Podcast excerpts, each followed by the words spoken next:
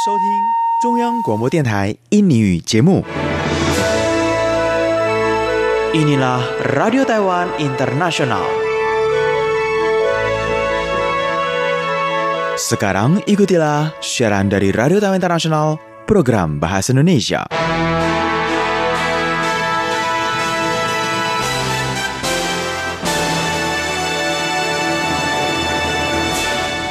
Apa kabar saudara pendengar sekalian? Selamat bertemu dengan saya Farini Anwar dari RTI Radio Taiwan Internasional yang akan mengawali untuk acara program dalam bahasa Indonesia di hari ini Jumat 27 Desember 2019 dengan Warta Berita.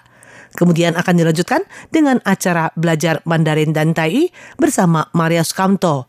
Diikuti dengan acara perspektif bersama Yunus Henry. Setelah itu, Anda akan diajak untuk berkeliling Taiwan dalam acara goes bersama Amina Chandra. Dan sebagai penutup dalam perjumpaan di hari ini, hadir Maidin Hindrawan membawakan acara Galeri Budaya. Sekarang terlebih dahulu saudara mendengar, ikutilah Warta Berita. Pertama-tama akan saya sampaikan pokok-pokok berita. Partai DPP harapkan negosiasi rasional berkenaan tentang peraturan anti-infiltrasi. Forum ASVDA, Chen Melin menyampaikan bantuan lengkap tahap awal hingga akhir. Taichung akan memproduksi 10 bus otonom dalam kurun waktu 2 tahun. Berita selengkapnya. Presiden Tsai Ing-wen belum lama ini menyampaikan berkenaan dengan peraturan anti-infiltrasi dapat dibahas secara rasional dan logis di dalam sidang rapat UN Legislatif serta dinegosiasikan. Untuk itu, pada hari Jumat 27 Desember, UN Legislatif menggelar rapat negosiasi tahap pertama antar fraksi partai politik. Meskipun fraksi dari Partai Progresif Demokrat atau DPP melakukan sedikit perombakan tentang makna dari sumber infiltrasi, memperkecil ruang lingkupnya, namun Pan Biru meragukan sikap demikian hanya sekedar rapat negosiasi numpang lewat semata saja. Juru bicara dari Partai DPP, Li Yenrong, juru bicara markas kampanye Presiden Ruan Zhaoxiong, dan legislator Xie Peifen, Tsai Mulin menggelar rapat jumpa pers bersama dan mengimbau semua pihak dapat mendiskusikan rancangan peraturan tersebut dengan rasional. Li Yenrong menegaskan bahwa peraturan anti-infiltrasi tidak ditujukan hanya kepada pengusaha Taiwan, pimpinan perusahaan Taiwan, pelajar Taiwan atau orang Taiwan yang kini tengah berada di daratan Tiongkok. Namun dikhususkan kepada mereka yang telah jelas melakukan pelanggaran peraturan tertentu. Untuk dapat melanggar peraturan anti-infiltrasi, ada dua faktor yang mempengaruhinya. Antara lain, menerima instruksi atau penggunaan politik uang dari pihak daratan Tiongkok serta di waktu yang bersamaan, aksi tindakan harus benar-benar telah memberikan dampak pengaruh terhadap jalannya asas demokrasi Taiwan, termasuk di antaranya menerima dana uang perpolitikan, merusak jalannya sebuah aksi demo atau aksi unjuk rasa, menyebarluaskan berita hoak, mengganggu jalannya pemilihan umum, dan sebagainya sehingga hubungan biasa antar selat yang dilakukan secara normal tidaklah akan melanggar peraturan anti-infiltrasi tersebut. Ruan Chaoxiong mengimbau seluruh anggota legislator yang ada untuk dapat benar-benar memberikan sikap yang jelas berkenaan dengan kebulatan tekad dalam melakukan tugas pengamanan keamanan negara secara keseluruhan. Isi dari peraturan anti-infiltrasi tentu masih dapat dilakukan pengkajian namun janganlah langsung melakukan penolakan. Sehubungan dengan adanya rumors bahwa peraturan tersebut diusung pada saat masa pemilu telah dekat, lantas mengapa tidak diserahkan tugas pengeksekusian final kepada legislator yang kelak akan terpilih? Ruan Chaoxiong menjawab bahwa dirinya sangat meragukan sikap rasional yang akan dimiliki oleh legislator periode baru mendatang.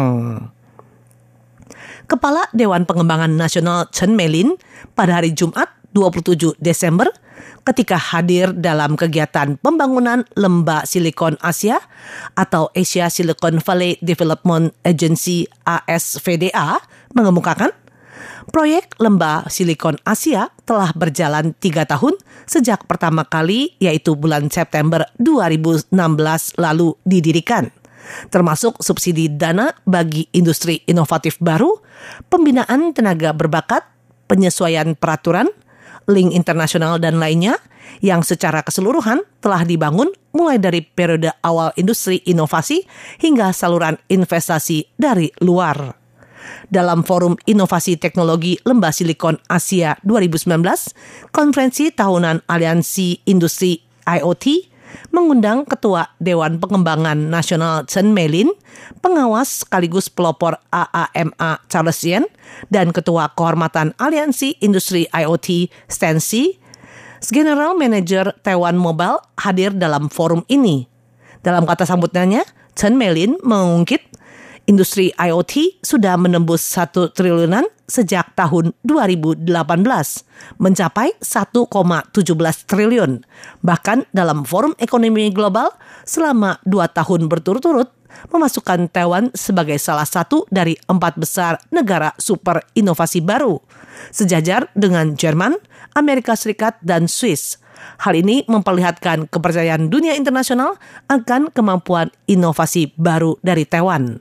Chen Meling mengatakan, Dewan Pengembangan Nasional baru-baru ini mempromosikan merek inovasi nasional Startup Island Taiwan, membantu memperluas ke pasar internasional bagi inovator baru. Dalam bidang IoT seperti Google, Microsoft, Kisco, dan lainnya, industri besar internasional yang telah mengembangkan investasinya atau membangun pusat inovasi barunya di Taiwan, memperkuat kemampuan inovasi Taiwan. Chen Meling juga membagikan beberapa titik fokus kerja pengembangan untuk tahun 2020.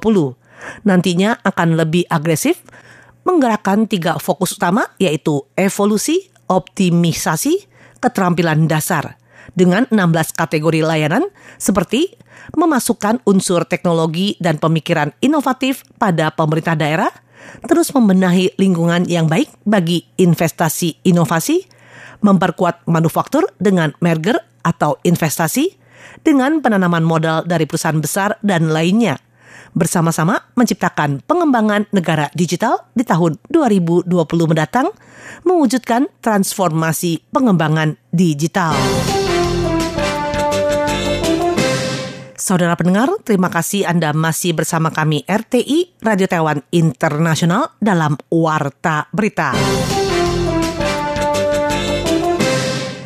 Uji coba bis otonom atau bis tanpa supir pertama kali diterapkan dalam pegelaran 2018 Taichung World Flora Exposition.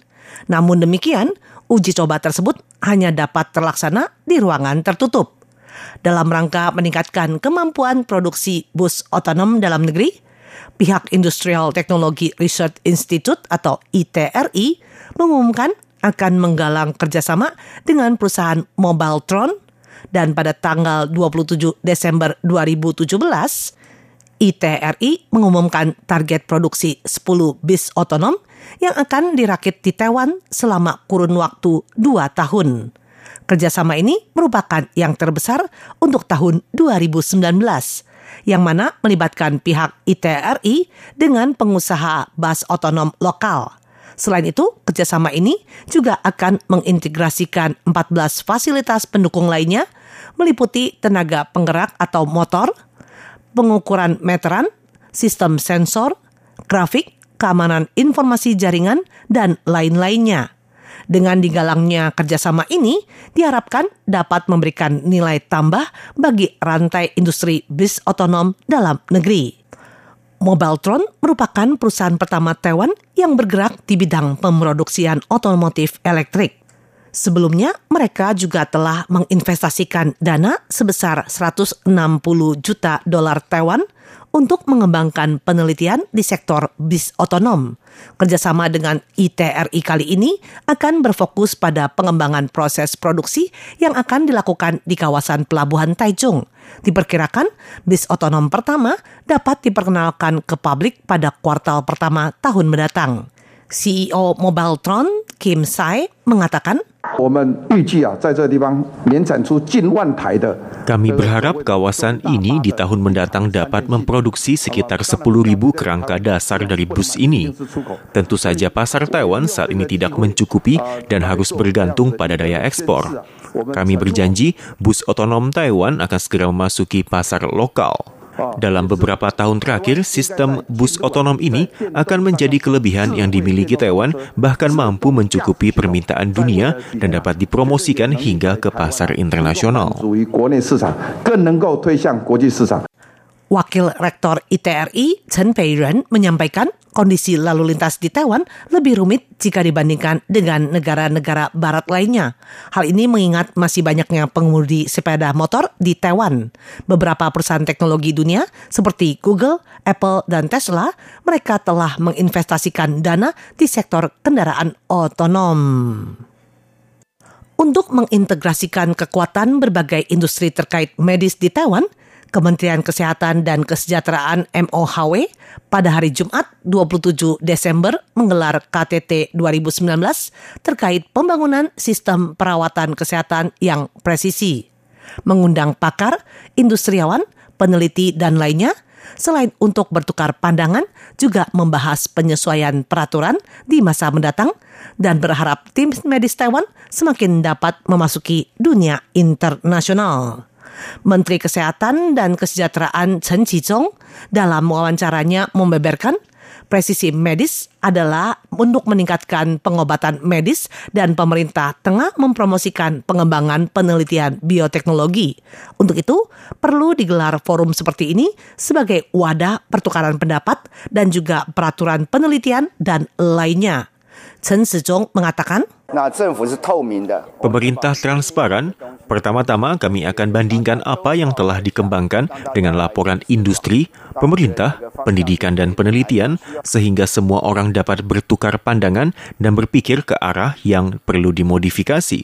Saya yakin bahwa pemerintah memiliki kemampuan memadukan saran pendapat yang komprehensif untuk dapat mengarah ke jalan yang sehat dan kuat. Chen Sezong dalam rapat juga menyampaikan telah mengusulkan jalur pengembangan untuk sistem perawatan kesehatan presisi 2030 bagi seluruh rakyat, yaitu pembentukan basis data gen jutaan orang, menggerakkan telediagnosis dan perawatan 5G, penelitian tentang sistem baru, manfaat perawatan kesehatan medis presisi, dan lain-lainnya, yaitu tiga pana kesehatan cerdas dan penyesuaian strategi asuransi kesehatan di Taiwan. Berikut saudara pendengar akan disampaikan perkiraan cuaca untuk tanggal 28 Desember 2019 berdasarkan perkiraan cuaca dari Biro Klimatologi Sentral Taiwan. Cuaca wilayah utara Taiwan berawan dengan curah hujan 10 persen, suhu berkisar 13 hingga 24 derajat Celcius. Cuaca wilayah tengah Taiwan berawan dengan curah hujan 10 persen, suhu 15 hingga 25 derajat Celcius. Cuaca wilayah timur Taiwan mendung dengan curah hujan 10 hingga 50 persen, sementara suhunya antara 15 hingga 23 derajat Celcius. Cuaca wilayah selatan Taiwan berawan dengan curah hujan 10 hingga 20 persen, suhu berkisar 17 hingga 27 derajat Celcius. Dan untuk cuaca di wilayah luar Pulau Taiwan, berawan dengan curah hujan 10 persen, suhu berkisar 11 hingga 22 derajat Celcius. Selanjutnya akan disampaikan bursa saham dan kurs Taiwan. Indeks bursa saham Taiwan untuk hari ini Jumat 27 Desember 2019 berada di posisi 12.091,59 poin, menguat 90,58 poin dengan nilai transaksi berkisar 108,768 miliar dolar Taiwan. Sementara untuk nilai tukar 1 dolar Amerika Serikat terhadap rupiah sebesar 13.956 rupiah. Nilai tukar 1 dolar Amerika Serikat terhadap dolar Taiwan sebesar 30,07 dolar Taiwan dan nilai tukar 1 dolar Taiwan terhadap rupiah sebesar 463,74 rupiah. Saudara sekalian, Sekian Wata Berita dari RTI, Radio Taiwan Internasional siaran dalam bahasa Indonesia, disampaikan saya Farini